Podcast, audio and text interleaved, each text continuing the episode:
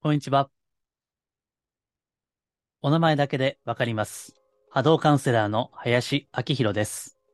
人のオーラや物のエネルギーをお名前だけで感じ取る能力をベースに、スピーチャル的なカウンセリング、ヒーリング、タロットリーディング、守護霊リーディングなどを行っています。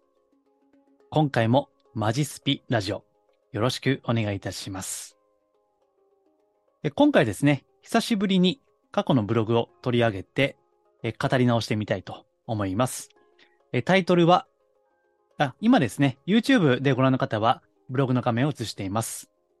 えタイトルは、なぜ感謝やポジティブ言葉を実践しているのに、上っ面なまま運勢が良くならないのか、というですね、テーマ。個人的には好きなテーマです。そして、特に今回はいつも言ってますけども、お花畑のスピーチャルに対する、まあ、継承ですね。まあ、注意点っていうですね。え地に足がつかなくなる。そういった、まあ、スピーチャルやってる方の中には、時折いらっしゃるわけですけども、そうならないための注意点ということでお伝えをします。え今回ですね、最初に言っておきますが、いつもより悪口が多くなると思います。悪口ですね。はい。まあ、砕けた感じになりそうな予感がしています。まあ、今回はですね、言葉がテーマなので、まあ、特にその傾向が強いかなと思います。はい。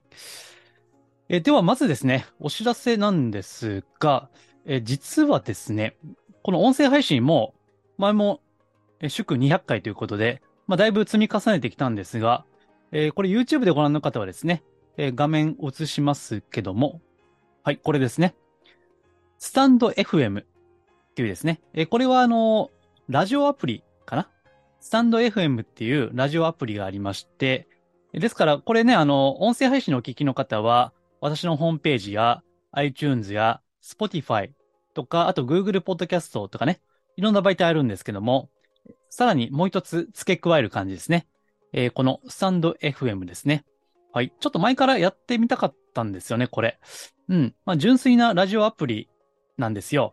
で、えーまだですね、これご覧の通り、過去の、まあ、だからもう、3、4年ぐらい前の最初の音声配信ですね。まあ、まだ、初々しかった頃ですね。えーこの頃は原稿もちゃんと作って、で、それでもうまく言葉が出ないというね。まあ、まだ経験値が今よりなかったんでしょうがないんですけども、で、しかも時間も10分とか、初期は短いですよね。今はね、もうそれこそ3、40分ぐらいベラベラ原稿なしで 喋ってるんですけど、はい。まあこういう時期もあると、あったということで、えっと、まあ被るんですけどね、あの、第1回目から再配信をこのスタンド FM でやっています。で、時折ですね、んちょっとサブチャンネル的な、なんか雑談みたいな、まあそういった話も時折入れていきたいかなと今のところ思っていますので、えー過去の音声配信聞いたけど、まあ改めて復習したい方とかですね、まあ今後時折入るかもしれないその雑談、まあフリートークみたいな感じですね。えあんまりスピーチャルとは違うテーマもあるし、まあ砕けた話ですね。えそれをお聞きになりたいという方はですね、えこのスタンド FM 概要欄にリンクを貼っておきますので、よければご登録いただいたり、あるいはスマホでもですね、アプリでダウンロードして、で、チャンネル登録していただければ、あの、配信もしますし、で、ラジオアプリなので、あの、2倍速とか15秒、あの、巻き戻したり、その、スキップしたり、まあ、いろんな細かいこともできますので、よければですね、えーこれ、スタンド FM、マジスピラジオ、ご登録いただければと思います。で、今後、過去の配信が、あの、今、現状に、今やってる配信に追いつけば、またこちらでも、週に1回ですね、更新をしていきたいと思っていますので、よければ、えーマジスピラジオ、スタンド FM ということで、ご登録いただければ幸いです。はい。えーでは、戻りましょうね。えー今日のテーマですね。えー感謝やポジティブ言葉を実践しているのに、上っ面であると。運勢が良くないと。ね、いつも言ってる波動、オーラが重たい人もいる。というですね。まあ私はあの、波動を見る変態ですので、えその観察した、だからまあ、あくまで私の主観と言えなくもないですけども、一応個人的にはリアルな話ですね。えースピーチャル本とかブログにね、そういったコンテンツとは違う、まあ、リアルな話ですね。はい。えー、ここね、感謝と。これ、今 YouTube で映像映ってますけども、感謝ってね、いいじゃないですか。ねよくあの、最近はあんまりないんですけどね、経営者の方々との、まあ、交流会みたいなのがあって、名刺交換するとね、そこの名刺の裏側に、ご縁に感謝とかね、書いてるわけですよ。人生のモットーは感謝みたいなね。ねえ。非常に素晴らしいじゃないですか。ね。ところがだ。それをちゃんとあんたは実践しているのかということね。それが本当は大事なことでね。まあ、いくら口先で感謝感謝って言ってもね、まあ、あ、あかんでと。まあ、今日はそういった話なんですよ。はい。で、これね、あの、メルマガで出したんですね、先にね。こういった情報は。メルマガでは、あの、最初のネタの、なんていうか、バージョン1.0みたいな感じで出すんですよね。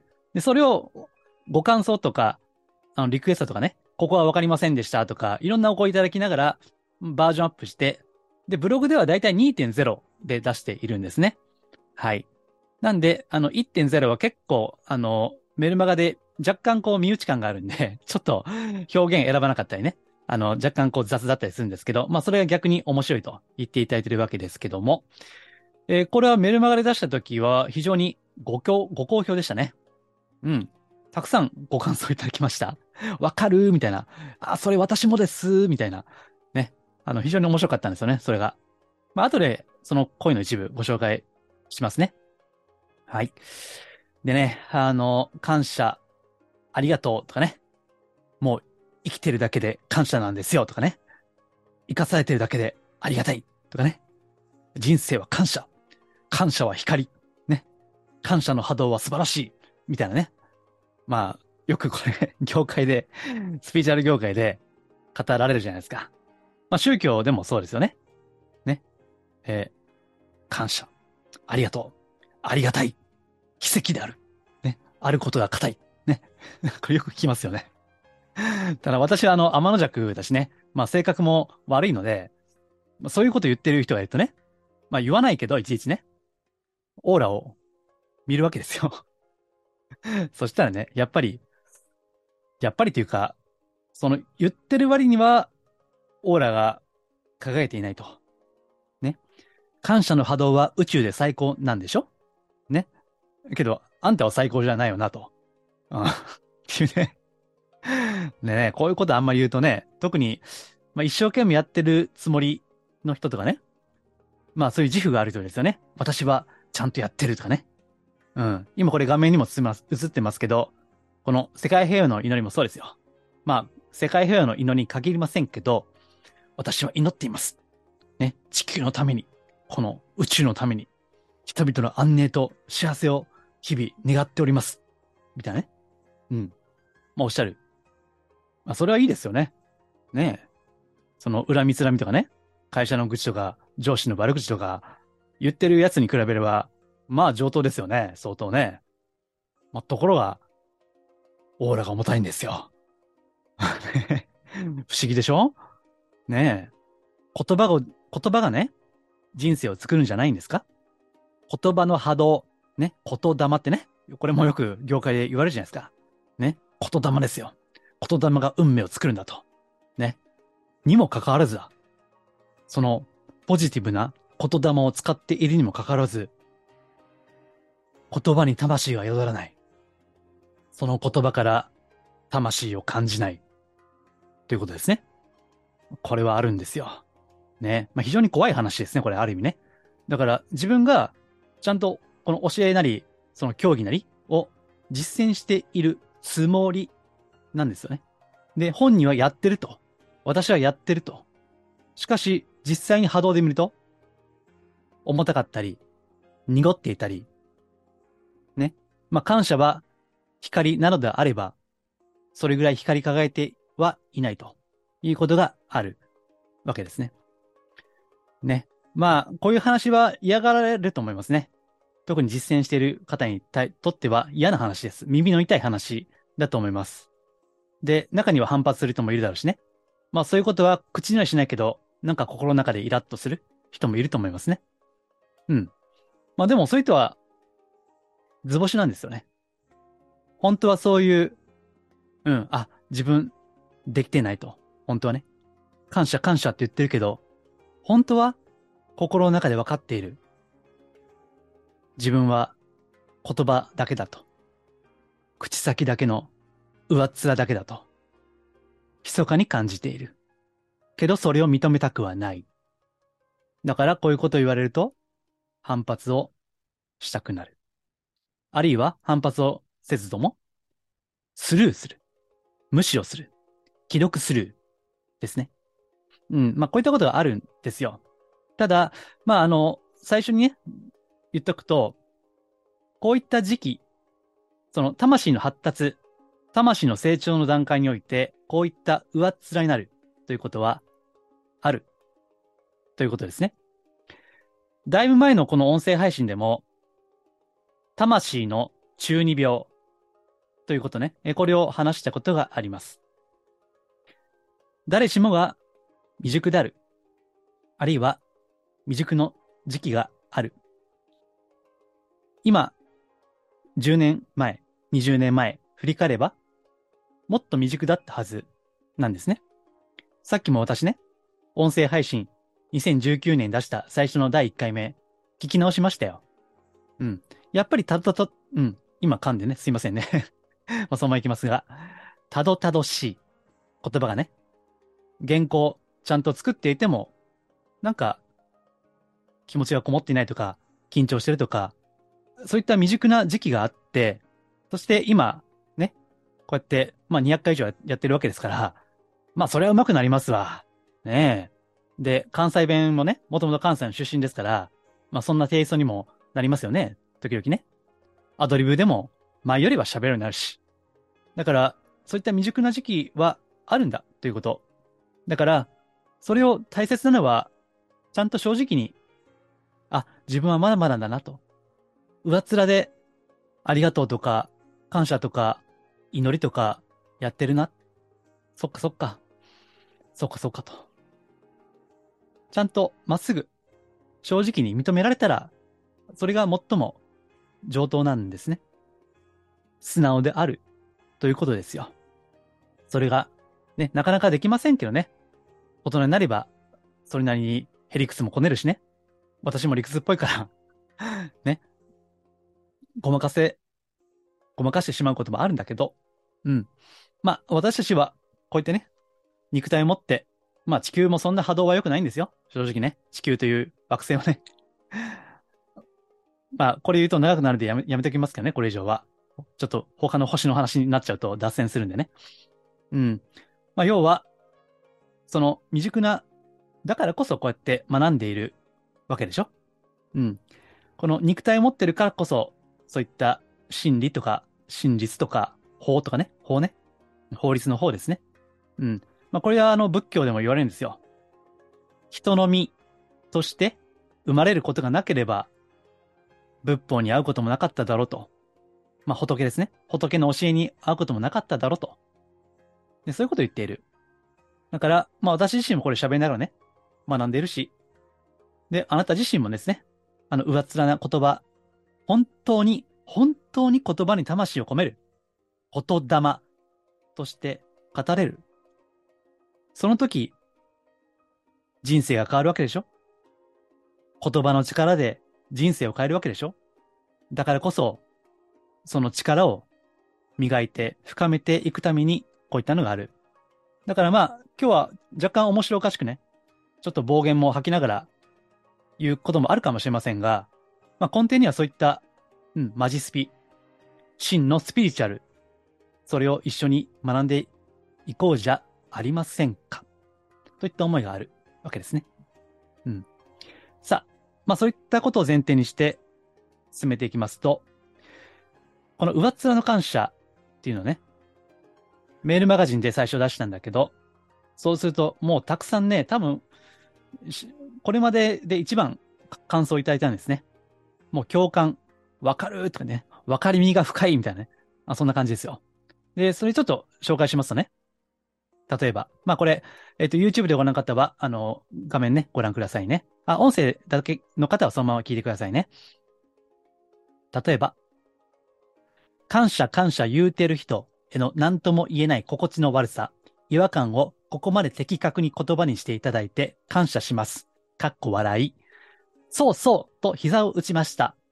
本当の意味で自分の頭で考え、言葉にすることを続けてこられているからなんだろうなと思いました。えー、お褒めいただいてありがとうございます。次。今日のメルマがすごくわかります。おかしくて笑ってしまいました。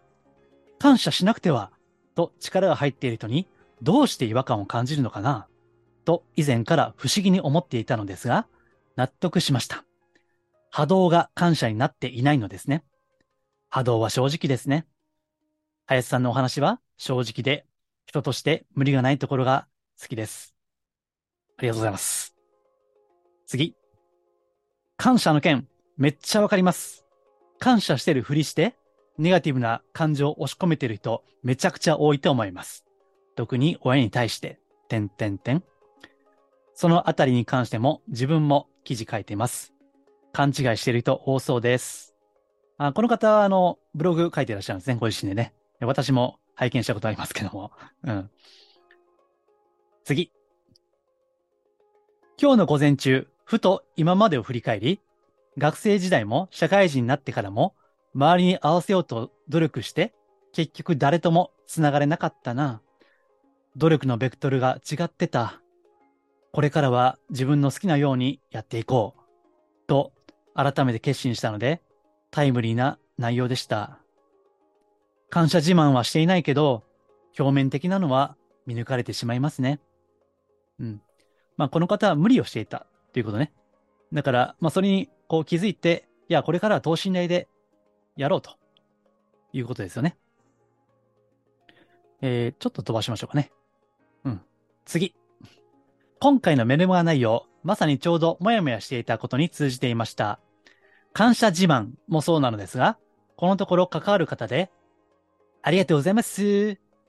と、やたらよくおっしゃる方なのですが、その方から、ありがとうございます。と言われたときに、なんだかとてももやもやすることがあり、もやもやする自分は素直じゃないのかなあっちはいい人なのに、私は嫌な奴かな意地悪さんかなと、もやもやが加速しておりました。このもやもやは違和感だったんですね。言ってる言葉と思ってることが違うんですね。なんだか納得。と同時に、ちょっと怖いなぁと思ってしまいました。ってね。ありがとうございますってね。あの、コンビニ店員か。みたいなね。ありますよね 心がこもってないね。はい。じゃあ最後ですね。今回のメルマガ、ぐっと私の心に迫るものでした。宗教やスピーチャルやヨガ、様々な興味あるものに参加すると、必ず感じる違和感が今回のメルマガの内容そのものでした。文章を読んでいて、そうなんです。私の感じていた違和感そのものです。って叫びました。かっこ笑い。感謝する気持ちは人に言わずともどう生きているか、何を思って生きているか、それが波動となって現象に反映されているんじゃないのかなと思っているので、感謝、感謝とか周囲に言い回らなくても大丈夫だよと言いたい気持ちになってしまう私ですと。ね。はい。まあ、これもうちょっとキリがないんで、今後しましょうか。まあ、あの、なんか共通する部分がありますよね。あの、身近な人間関係で、その言葉とその人の心が一致してないっていうことですね。で、スピーチュアル業界でよく言われる分離ですね。分離は病なんですよね。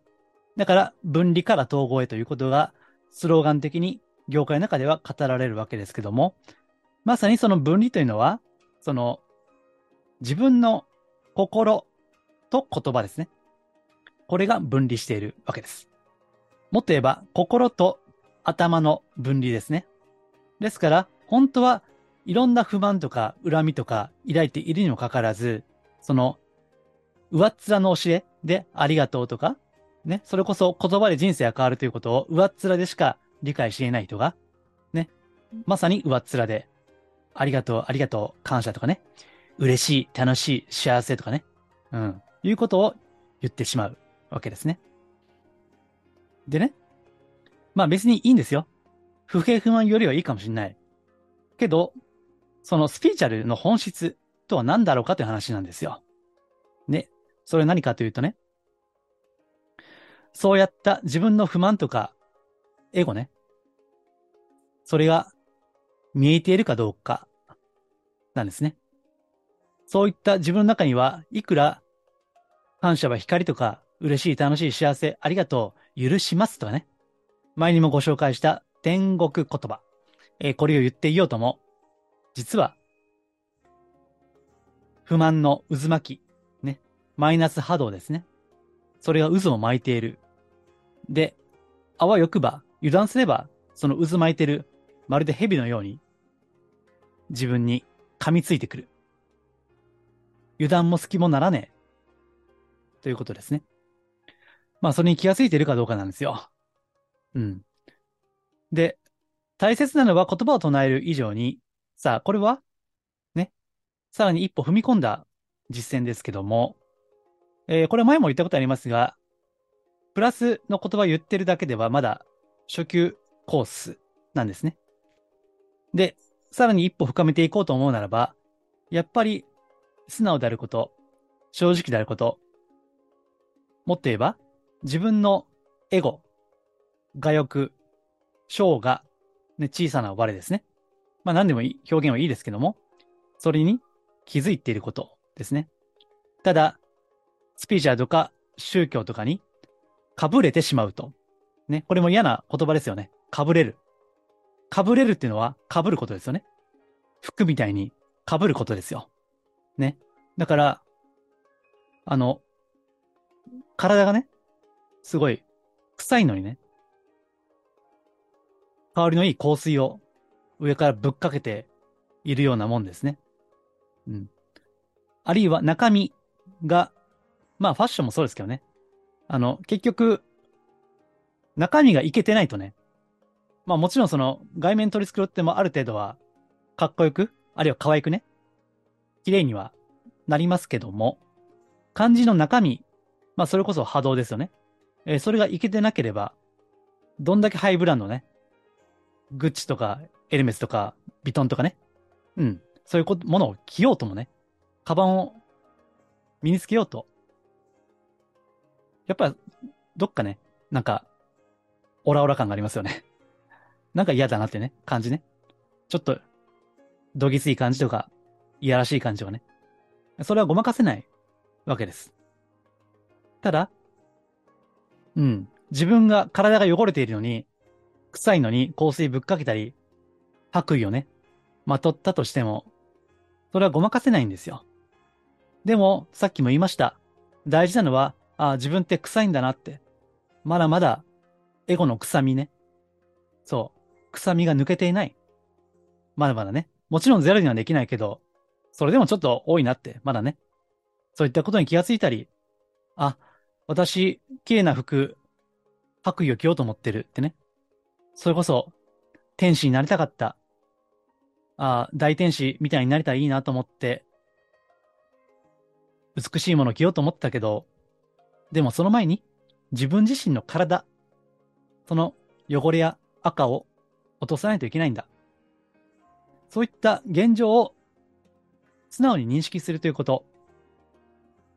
宗教やスピリチュアルはこのために本来はあるわけです。鏡ですね。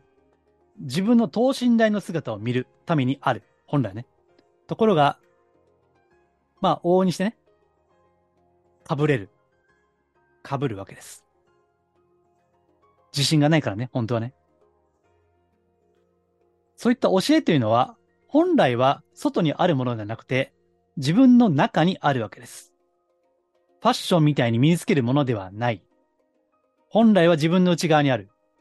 だから、スピーチャル業界、まあ宗教、業界もそうですけども、我は仏なり、我は神なり、いう、ね、そう言ってる人もいるじゃないですか。まあもちろんそれは、非常に高い根性を生きてる未熟な私たちがそこに至れるかどうかわからないけどね。けど、理想としてはそこなんですよ。本来は自分こそ、自分の内側に光があるわけです。でも、かぶれてね、それこそ頭でっかちになる。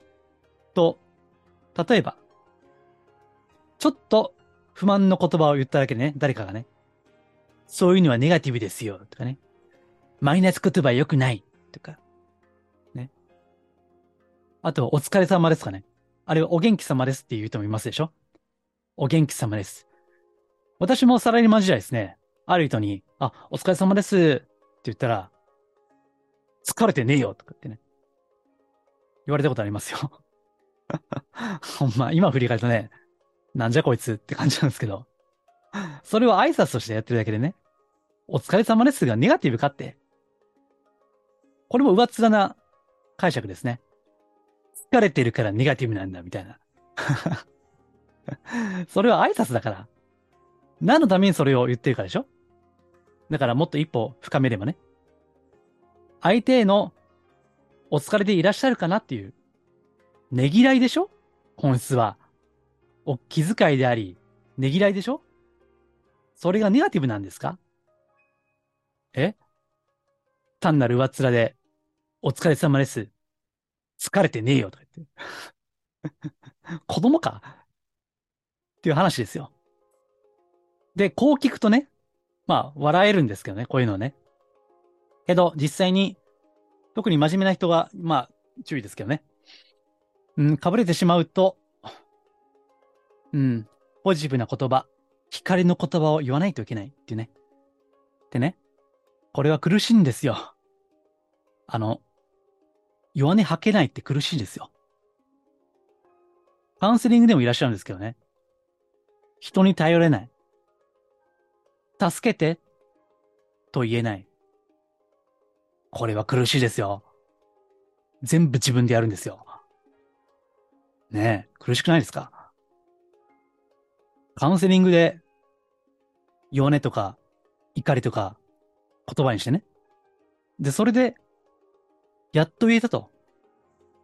それでスッキリする方もいらっしゃるんですよ。よくありますよね。別に、カウンセリング限らず、わかん、私あんまり行かないのでわかんないけど、スナックのママとかね、ママさーとか言ってなんか、いろいろ愚痴吐いてね、それでスッキリすることあるじゃないですか。ネガティブな言葉言ってね。うん。だから、ポジティブはいい。ネガティブはダメみたいな。これもまた上っ面ですよね。うん。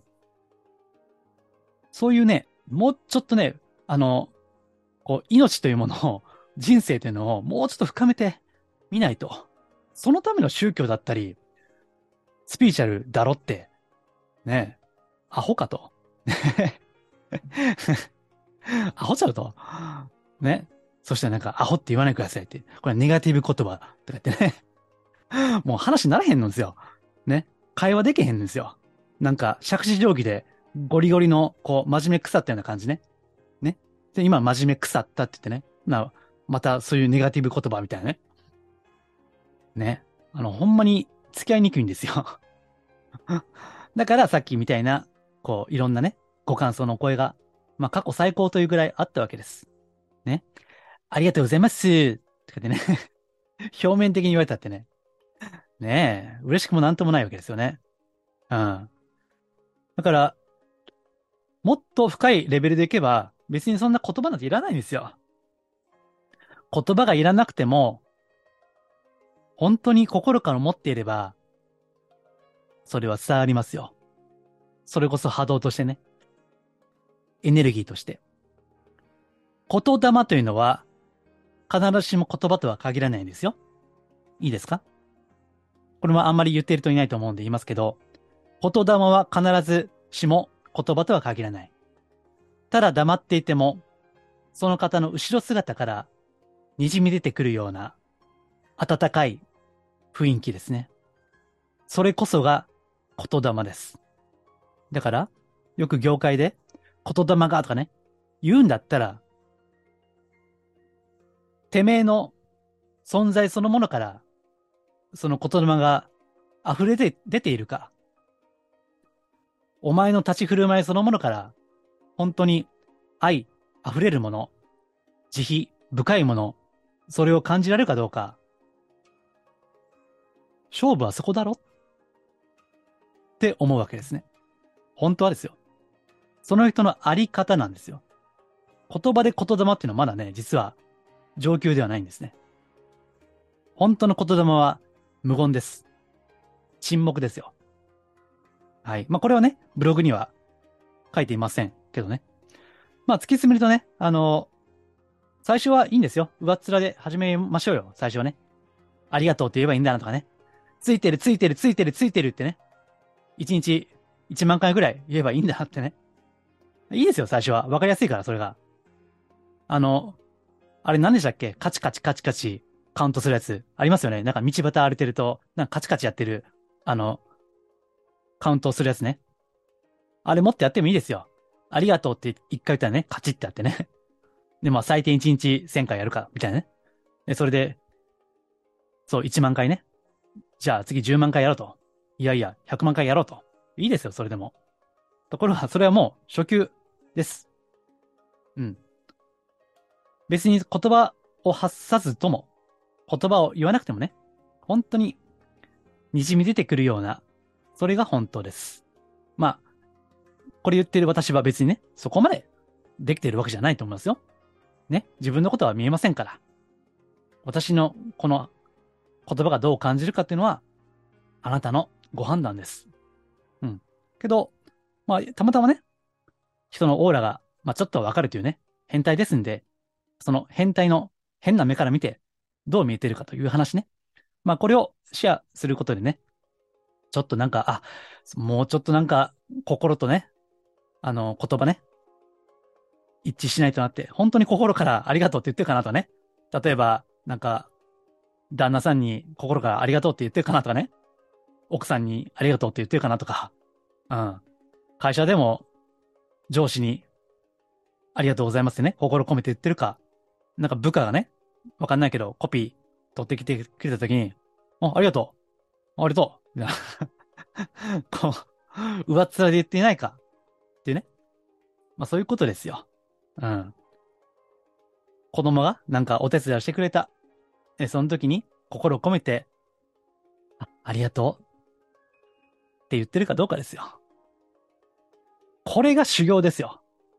この日常でできるこのことが本当に大事なんですよ。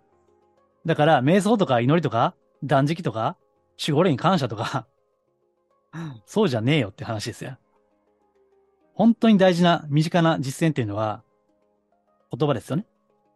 うん。まあ、こういうとね、ブーメランで私に帰ってくるんだけど、お前できてんのかみたいな。ね。けど、まあ、私自身も学ぼうと思ってこれ言ってるわけですからね。いや、本当ですよ。うん。後で振り返って、これ音声ね、確認してると、なんか、より自分も勉強になるんでね。本当に私自身も言葉が仕事ですから、言葉と心が本当に一致してるかどうかっていうのはね、常に考えないといけないわけです。はい。さあ、いかがでしたでしょうかうん。え、プラスの言葉をただ口にすることだけが実践ではありません。さらにその先がある。そして本当の言霊の実践とは沈黙です。沈黙は金という。まあそのことの意味をですね、深く振り返っていただいて、うん、そして上っ面のポジティブとかネガティブとかではない、本当のスピーチャル、真のスピーチャルですね。まあ、それをこう、お考えいただければと思います。はい。えー、今回ですね、なぜ、感謝やポジティブ言葉を実践しているのに、上っ面なまま運勢が良くならないのかというテーマでお話ししました。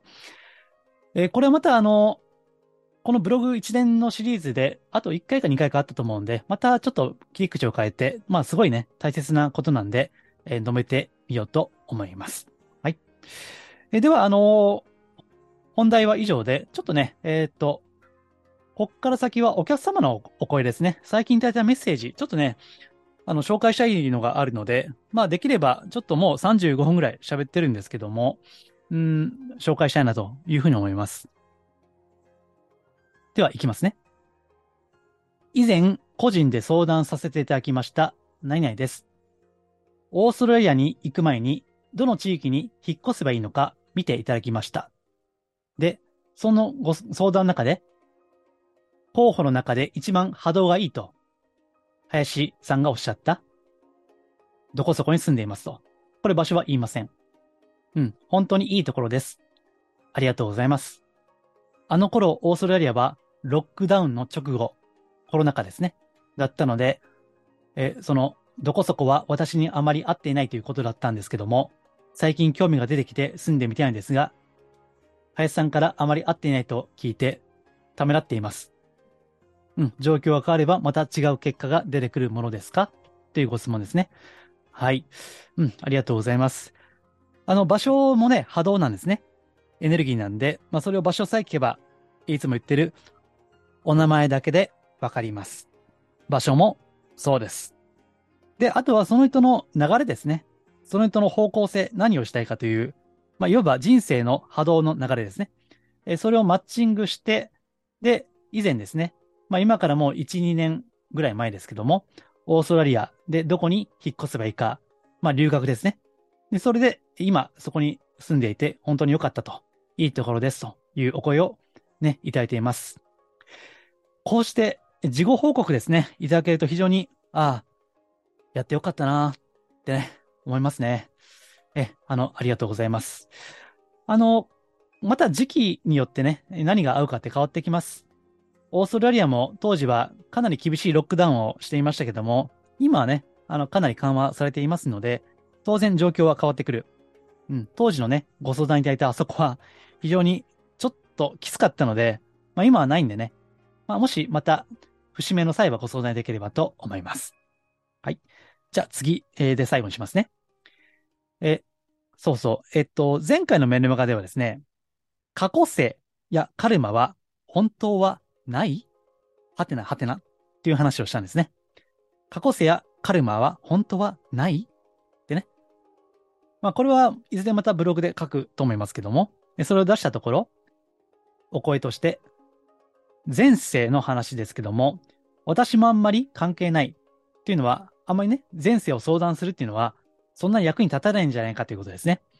で、私もあんまり関係ないと思ってて、昔、知り合いの霊能者に紹介された、すごい占い師に、前世ネタ流行ってる時期だったので、私の前世何ですか？と聞いたら、アボリジニと言われてがっかりしたことがあり、そんなの嘘だ！と思いたいので、なんかもっとかっこいいやつだと思ってたで、それを自分のパートナーに言ったら、間違いない！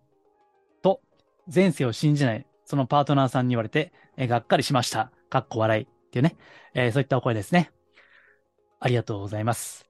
あの、アボリジニね、えー、これオーストラリア、オーストラリアでしたっけね？なんかさっきたまたま被ってるんですけども、えー、前世を知るというのは、まあ前世療法っていうのはあるんですけども、私のスタンス、基本的なスタンスとしては、ほとんどの人の場合、過去世を知る必要はないと思っています。常識的に考えて、過去世より大事なのは、過去です。根性のあなたの数十年の人生を振り返った方が、あるかないかわからない過去世を見るより、よっぽど現実的ですね。まあもちろんそう、そういった私も過去世ね、見ようと思えば見れますんで、まあ、やれば商売にはなるんですよ。ね。お金はなるんだけど、ほとんど意味がないと思ってるんで、よっぽど特殊なケースじゃない限りは、まあ、最近はしないし、まあ聞かれてもあんまり積極的にお答えはしないんですね。うん。まあ、そそれをね、過去性リーディングということでやってらっしゃる方は別に、うん、絶対ダメとは言わないんだけども、でも、やるんであればね、本当に今の人生に役立つようなのであればいいんだけど、正直ね、それが証明ができないわけですから、まあ、そのあたりがちょっとしんどいかなというふうに個人的には思いますね。はい。うん。あの、今後ですね、ちょっとこういったお声もできる限り、まあ時間はもう40分ぐらい喋って長いんですけど、できれば紹介したいなというふうに思っています。はい。え、ありがとうございます。まあこんな感じでメールマガジンではですね、双方向でコミュニケーション取ったり、まあ今回の本題ですね、そのネタの先出しをしたりしています。よければ、私のホームページ、マジスピからご登録いただければ幸いです。では、今回は以上です。ありがとうございます。